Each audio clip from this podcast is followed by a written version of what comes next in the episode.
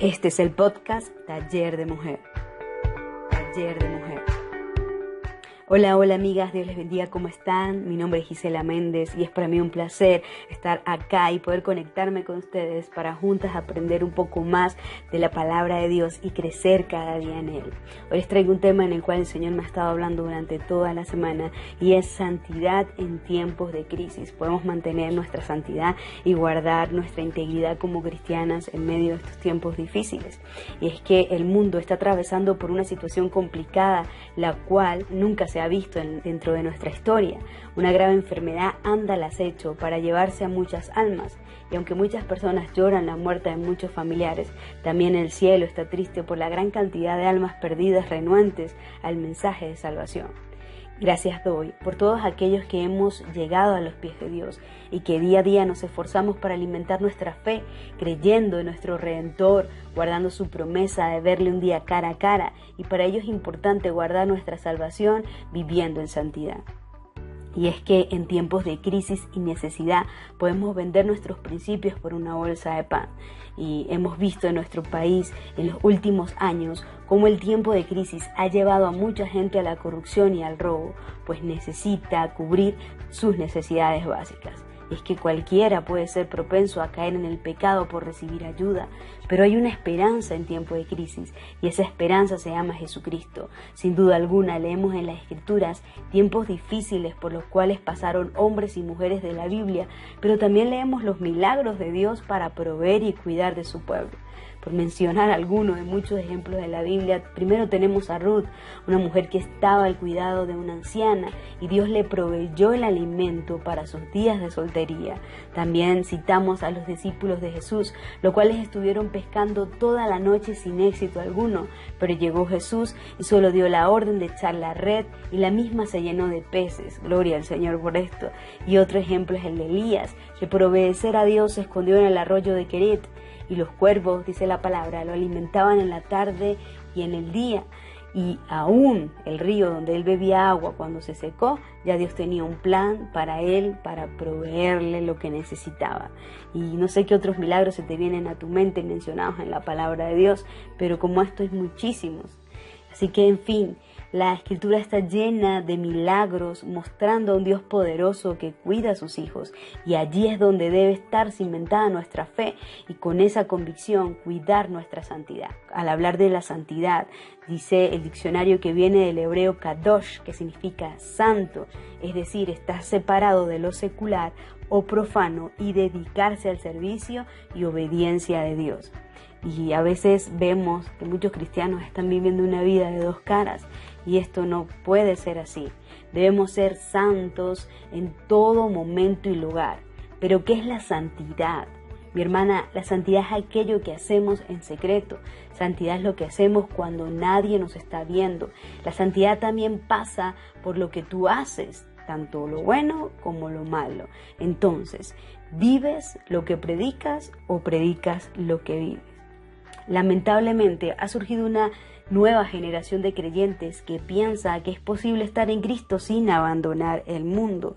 Y Dios nos, nos advierte a través de Pablo en Romanos 12.2 y nos dice, no os conforméis a este siglo, sino transformaos por medio de la renovación de vuestro entendimiento, para que comprobéis cuál sea la buena voluntad de Dios, agradable y perfecta. ¿sí?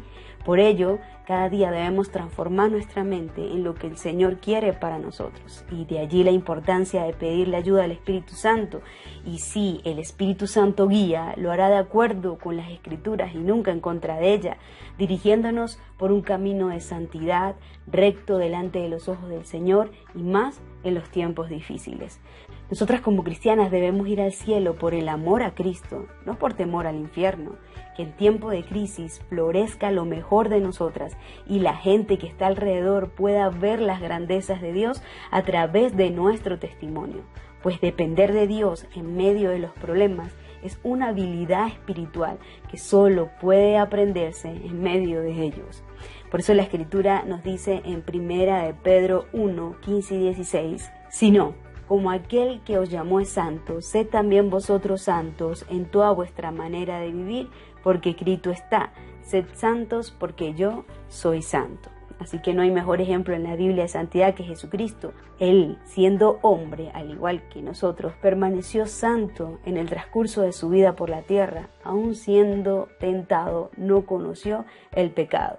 Así que recuerda, el Señor nos purifica, nos limpia por su Espíritu Santo, quien obra en cada una de nosotras. Somos transformadas, cambiadas para su gloria y es el amor por Jesús que crece en nosotras, que nos ayuda a despojarnos de la vieja creación, a abandonar todo aquello que hace daño a nuestro hombre interior. Él nos da fuerzas, nos ha dado su Espíritu Santo para guiarnos a toda verdad y así poder confesar, arrepentirnos y abandonar las obras de la carne. Así que en estos tiempos de crisis, no solo involucres a Dios en tus planes, también involúcrate en los planes de Dios y cuida tu santidad. Así te dejo tres pasos para vivir en tiempos de crisis en santidad, no solamente en tiempos malos y buenos, sino que nuestra vida sea un ejemplo de santidad. Y el primero de esos tres pasos es confesar.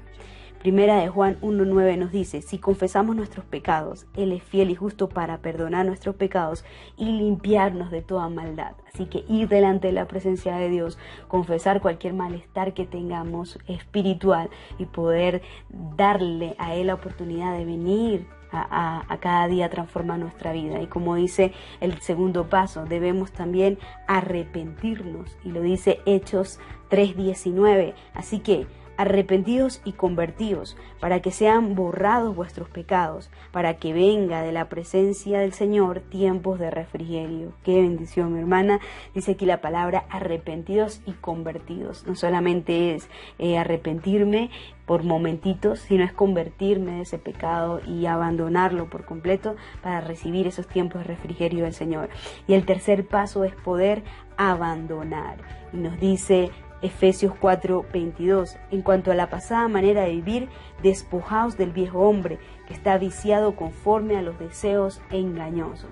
Así que debemos despojarnos, abandonar nuestra manera de vivir, dar un giro de 180 grados y dejar atrás el pasado, dejar atrás esa vida que venía a dañarnos y poder proseguir a la meta, seguir adelante, como decía Pablo, y dar y ser diferente en estos momentos de crisis, poder guardar nuestra integridad, poder guardar nuestra mente, poder colocarnos esa armadura de Dios y estar más cimentadas en su palabra y decirle al Señor, nada ni nadie me separará de tu amor, porque he aprendido a vivir, sea cual sea mi circunstancia, pues todo lo puedo en Cristo que me fortalece. Así que les invito, hermanas, a cuidar su santidad con temor y temblor y cada día guardar lo que el Señor ha puesto en ustedes, como dice 2 Corintios 7:1. Así que, amados, puesto que tenemos tales promesas, limpiémonos de toda contaminación de carne y de espíritu, perfeccionando la santidad en el temor de Dios. Así que perfecciona tu santidad, respeta esos mandamientos que el Señor dejó en su palabra y Él va a traer provisión a tu casa, Él va a traer restauración a tu hogar. Aun cuando la tormenta esté bastante densa, Dios va a venir a tu rescate porque Él está allí en tu barca. Así que Dios les bendiga, Dios les guarde, manténgase firme en santidad en Cristo y que Dios venga con ese bálsamo sanador a traer sanidad y provisión a tu hogar. Les bendigo en el nombre de Jesús y les deseo una semana llena de bendiciones para la honra y la gloria del Señor. Dios me les bendiga y Dios me les guarde. Taller de Mujer. Santo Espíritu, ven, muévete. Santo Espíritu,